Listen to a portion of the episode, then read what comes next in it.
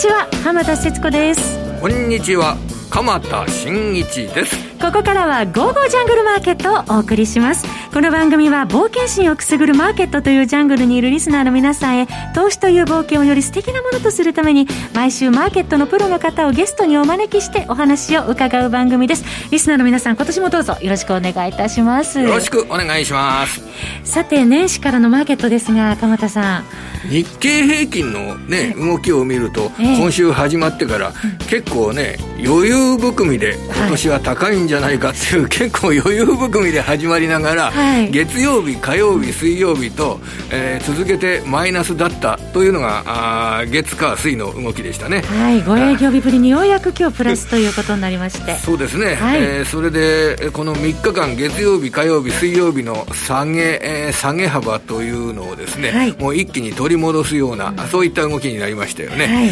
えっ、とこれそうですね。去年の年末の値段が2万7566円。で今日434円上げて2万7500円までもうちょっとという位置になりました、はい、で取引時間中取引時間中の高値を見ると、はい、えー、2万7624円というあの値段が今日取引時間中にありまして、はい、これはえー、昨年来の高値を更新するというようなそういう状況ですね。そうですね。ニューヨークの動きを受けて今日は強い動きとなったマーケットですが。そのねマーケットの動きでも非常にこれ、あの特色が出てますよね。あの特にアメリカの株式市場で、はい、えー、買われる銘柄と売られる銘柄に、えー、特色大きな特色が出てきているというようなこと、えー、そのあたりをですね、えー、ここの後お話ししていきたいなと思ってますそれでは早速進めてまいりましょう、え後半では本日最初のゲストの方お迎えいたします。今年最初のゲストの方をお迎えします。この番組は投資家の英知を全ての人に投資コンテンツ e コマースを運営する「ゴゴジャン」の提供でお送りします。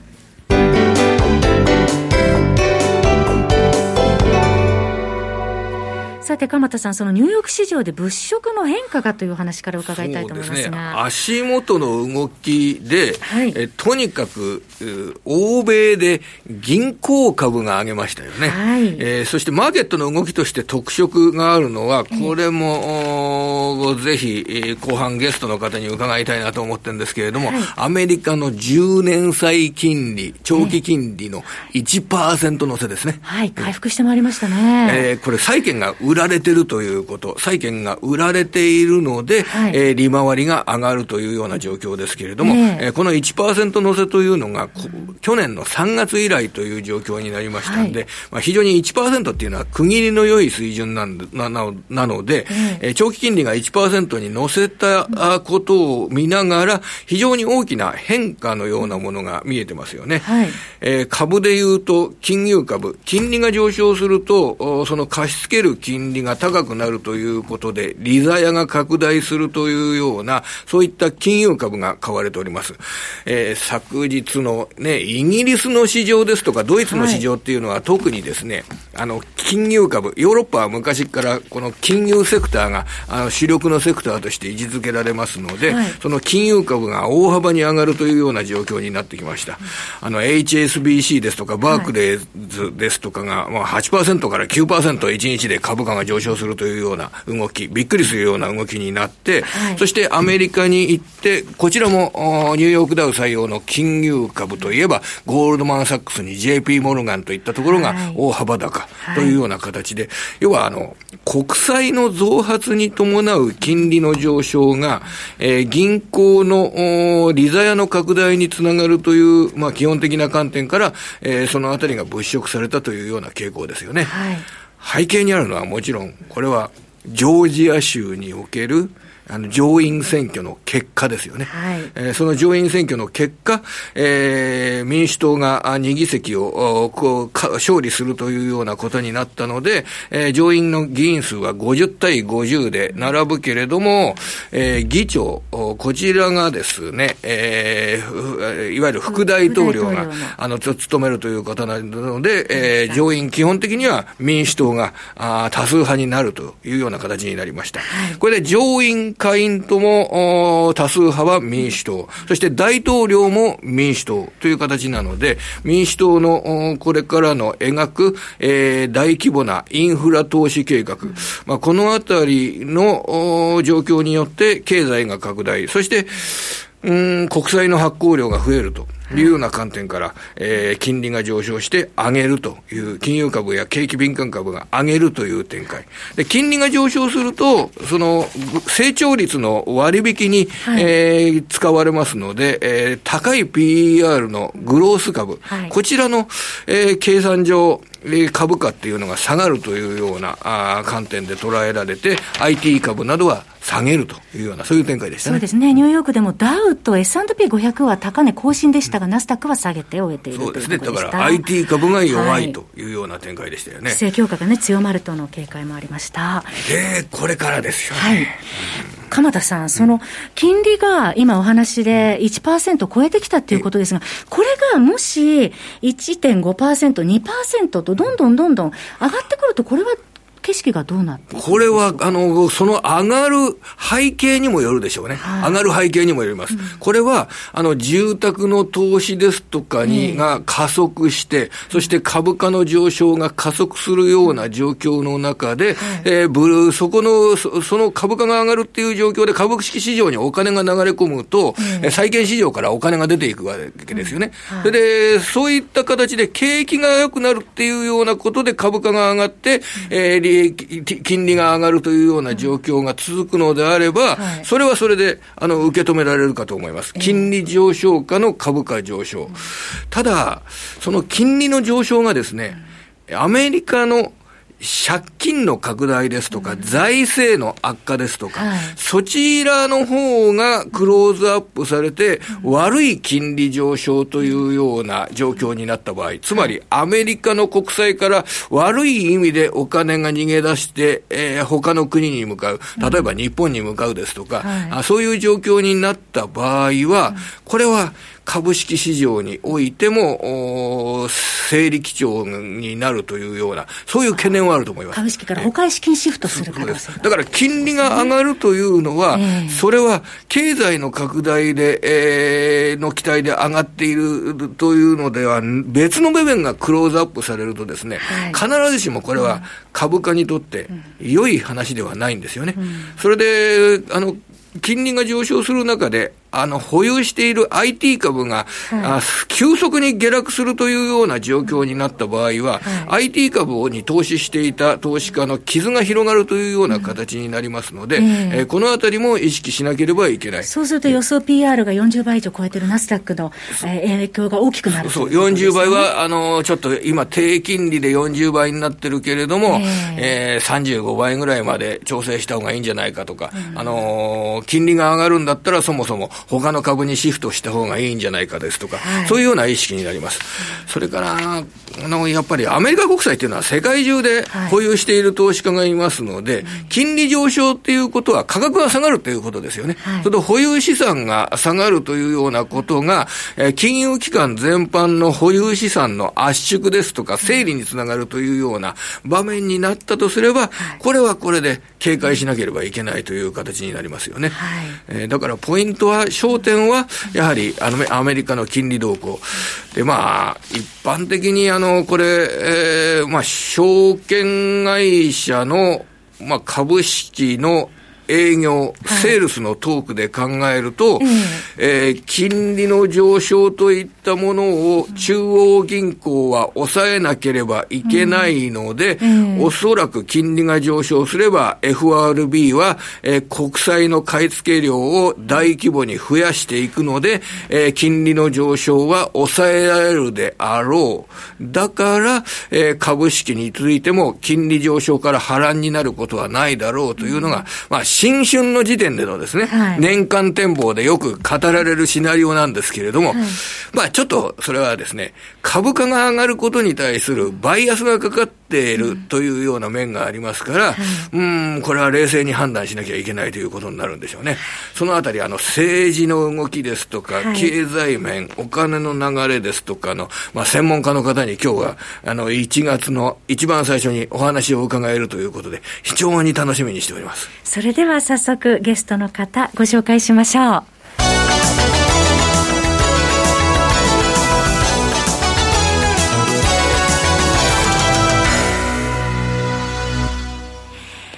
本日のゲストの方、年始最初のご登場の方はこの方です。為替のスペシャリスト、島力夫さんです。お電話がつながっています。島さん、こんにちは。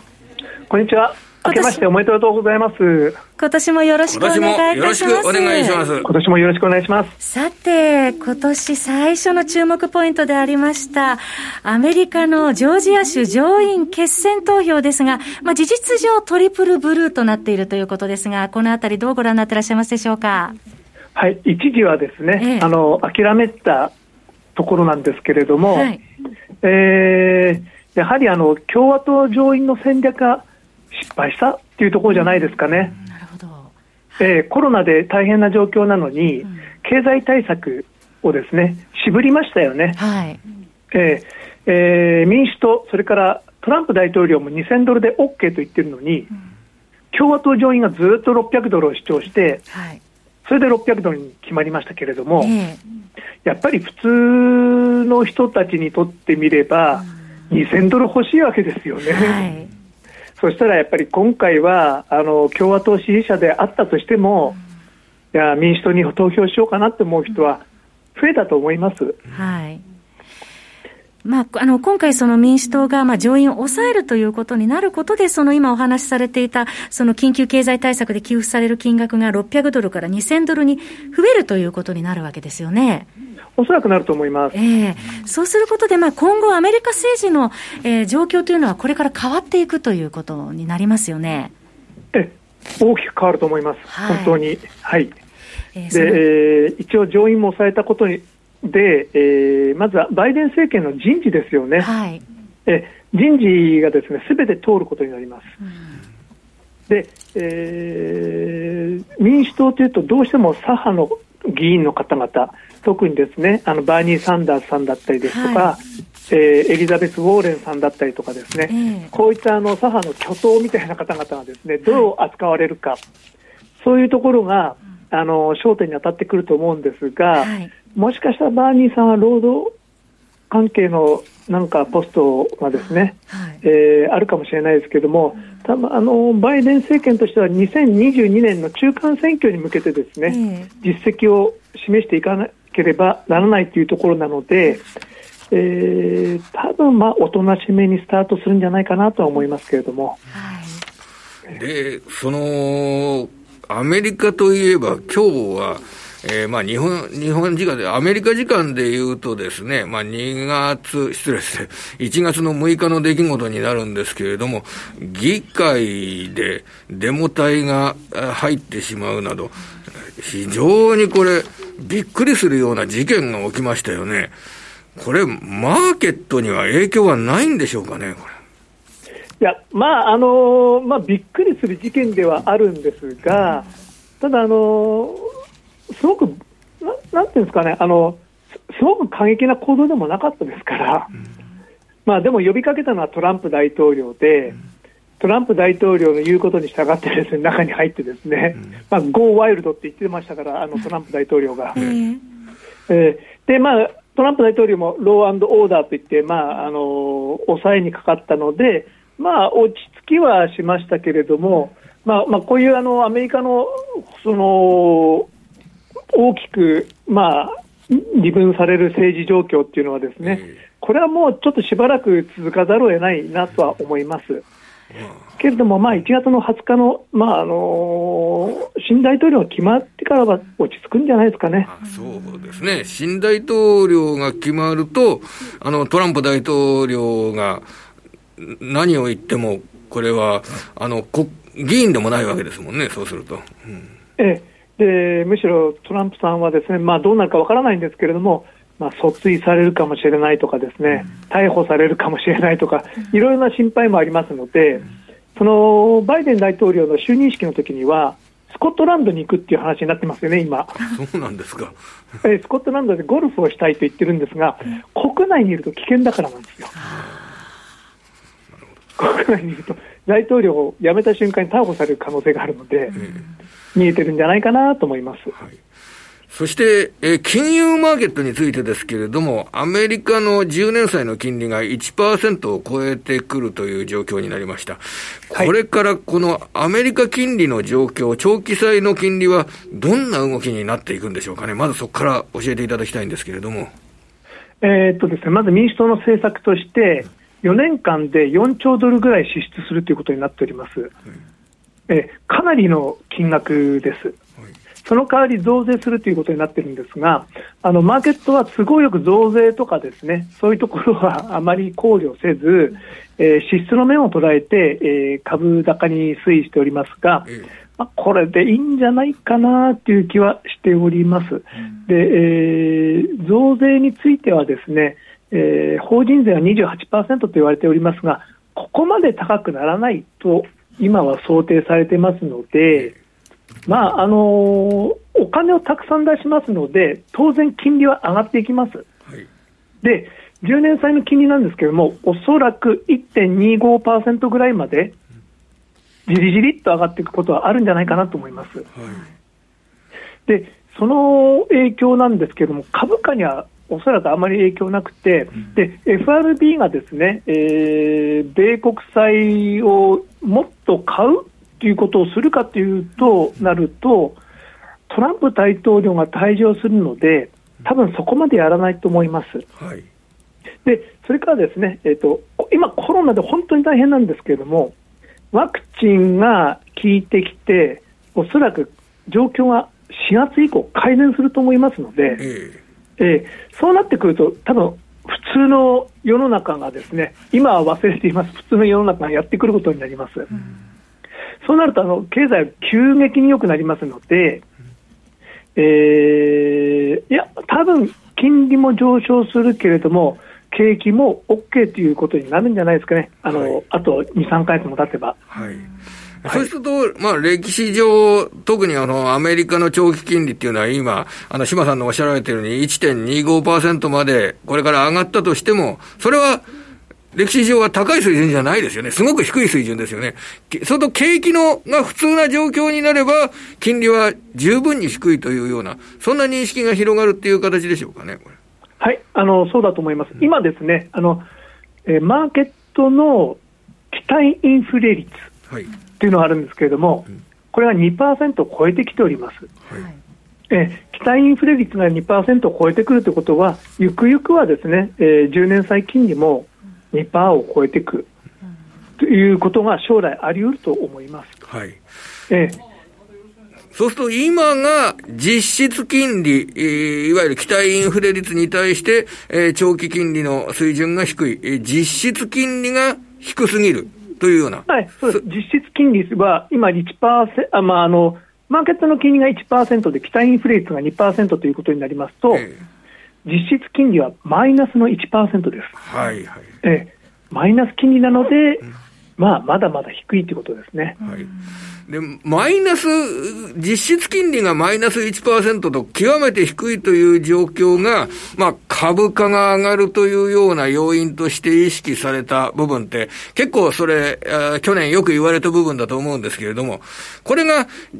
実質金利がマイナスからだんだんプラスに行く、あの、インフレ率に近づいていくっていうような状況になったときに、株価はどうなるんでしょうかね。うんえー、っと、おそらく、あの、金利が上がると株はだめになるんだっておっしゃられる人も中にはいると思うんですが、あの、金利の上昇はですね、IT 株には良くないんですよね。えー、あの、先ほど、あの、鎌さんもおっしゃられてましたけれども、えー、グロース系と呼ばれるような IT 株には良くないけれども、まあ、バリューと呼ばれる普通の株、それから金融株にはものすごくいいです、はいはい、金利が上がってくると、えー、ですから、まあ、バランスの取れた格好になるんじゃないですかね。島さんといえばもちろんこれ外資系の金融機関の動向などに非常にお詳しい方として、あの、ご尊敬申し上げますけれども、いかがですかね、そのアメリカ、欧米の金融株や日本の金融株に対して、あの、投資家の皆さん、お引きの皆さんなんて、これからどうなるかな？まだ上がるかな？と思ってる方が多いかと思うんですが、どういうアドバイスをこの金融株への投資についてはしますか？いや、金融株はいいと思います、これから先。うん、ええ。特にあの、米国の方ですね、うん、えー、ゴールドマン・サックスとかそういう会社もですねこれまであのリーマンショックなど自社株買いできなかったんですね、えー、えー、それが解禁されました、うん、でこれから金利が上がってきます。あの実はですね株価上がってもですね証券会社や銀行儲からないんですよ。うん全然、はいはい、全く。あ、島さんが言うと、それ、勤めてたんですから、すごい説教得力がありますね、やっぱりあのー、証券会社の花形は債券部なので、ええ、あの金利が上がってこないことには、ですね、うん、あの金融商品も作れないんですね。うん。でお客さんにいろんなものを提供したくてもあの商品がまず作れないというところになりますので、で金利が上がらないことには話にならないんですよ。はい、でそうなってくると、あの実は金利が上がってくるからといって、ですね世の中引き締まるかっていうとです、ね、またちょっと違うんですよ、あの金利が上がることで金融機関が潤って、ですねよよりリスクマネーが供給できるっていう、えー、という状況もあるんですよ。えー、えー、ですからあの、あまり心配しなくていいと思います。えー、続いて為替なんですけれども、まあ、昨年振り返ると2020年はちょっとドル安方向に、えー、向かっていたと思うんですけれども、2021年、えー、今後ですね、まあ、今現時点では、えー、1ドル103円30銭台半ばですけれども、年始から102円台に入る場面も見られております。2021年、為替の見通しはどのように、島さんご覧になってらっしゃいますでしょうか？いやちょっと難しいなと思ってるんですけれども、はいあの目先はですね金利上昇している部分があるので、えー、それを若干反映してですね、まああのちょっと円安方向、うん、まあ、円安といってもほとんどすごく、まあ、例えば105、106とかですね、はい、ずんずんいく感じにはならないと思うんですけれども、まあ、ちょっと104円に触ってみるとかですね、うん、そういうことはあってもいいかなとは思っております。ただ、あのあと、まあ、多くの方がですね今年の予測というと、ドル安の予測出している方が多いと思います。はいでこういうのって大体コンセンサス予想って言うんですけど、まあ、コンセンサストレードとかってよく言いますけども、まあ、よく外れるんですよね。多くの人が予想してることそれって、あの、コンセンサス予想っていうのは、そのコンセンサスがあって、今のマーケットの位置がある。あつまり先行きの見通しのもとで、もうすでに売買されていて、その結果、今の水準がある。だから、コンセンサス予想は当たらない。何かしらの変化がこれ出てきたところで、動きが変わるっていうような、そんな理解でいいんでしょうかね、これ、コンセンサスおっしゃられる通りだと思います。うん、ええ、あの事前の予想に、まあ、要するにですね、うん、まあ、ドル高あ、ドル安予想が多いってことは、えー、ドルショートの人がたくさんいるってことなんですよね。えー、でそれが、あのー、買い戻しを迫られて、うん、結局ドル高にいってしまうってことは、まあ、あのー、リスクとして考えておかないといけないなとは思っております。まあ、見通しを出しているということは、その見通しをもとにポジションを組んでるっていう方が多いっていうことなんですね、それ。予想してるっていうことはね。おっしゃられる通りです。じゃあ株についてもちょっと心配した方がいいんでしょうかね。あの、日本の場合で言うと、やっぱり、あの、大体株の見通しで言うと、えー、現状の世界的な低金利っていうのは、まあ、当然続き、えー、金融緩和プラス財政支出拡大、えー、プラス景気拡大、えー、というような形の状況の中だと、株価は、やっぱり上がるだろうっていう見方って結構多いと思うんですけど、それも、そういうコンセンサスも心配した方がいいでしょうかね、これ。そこちょっと難しいんですけれども、あの、このまま世の中進んでいくとすると、多分僕はあの日経平均上がっていくと思うんですね。えええー、まあ、トピックスはちょっと厳しいなと思っております。ただ日経平均は上がるとは思います。で、えー、アメリカの株が崩れた時ですよね、日本株、あの心配しないといけないのは。うん、で、それがアメリカの金利上昇によってもたらされるかというと、ちょっと僕はそこまで自信がないので、えー、おそらくまあ今年前半は株価も堅調で、えー、まあ、OK なんじゃないかなと思っていますけど。わかりました。で、はい、あと、最後、2分間ぐらいでですね、FX トレードで、こんなやり方をやると、今いいよということで、えー、ご託言をお願いできませんでしょうか。はい、あの、主要通貨は今年は難しいと思うんですけれども、あの、アメリカがものすごく財政を出して、景気がこれから良くなってきます。はい、そうなると、新興国が、あの今年は良くなりますね。ですからあの、メキシコですとか、はい、トルコリラはちょっとあれよくわからないところがありますが、トルコリラでも少し上昇余地があると思います。それから南アフリカランド、えーまあ、一番いいのは多分メキシコペソあたりかなとは思うんですけれども、こういった通貨に、えー、チャンスがあると思います。で、トレードできる人は多いかどうかわからないんですけれども、人民元、はい、人民元はえー、中国経済が堅調ということと、金利があるということで、目覚ましい上昇はないですけれども、トレードできるんであれば、人民元のロングはいいと思います。なるほど。えー、そして今日目立った動きでは、5ドルですね。あのー、リスクを取る姿勢が強まって、えー、今日は一対円で1年9か月ぶりに高値をつけるなど、堅調な動きでしたけれども、5ドルについていかがでしょうか？えー、大変では OK と思います、はい。えーはい、あのやっぱり中国経済がいいと思いますので、えー、それがですね、まあ、これから環境シフトしてきますので、まあ、銀ですとか、プラチナですとか、はい、まあ、貴金属、そういったところの値段も堅調になってきますので、資源国であるオーストラリアは、今、中国との関係悪いですけれども、はい、悪いんですが、やっぱり向こうは資源買わないといけないので、うんえー、あのオーストラリアは、まあ、観光地でもありますし、えー、悪いことはないと思います、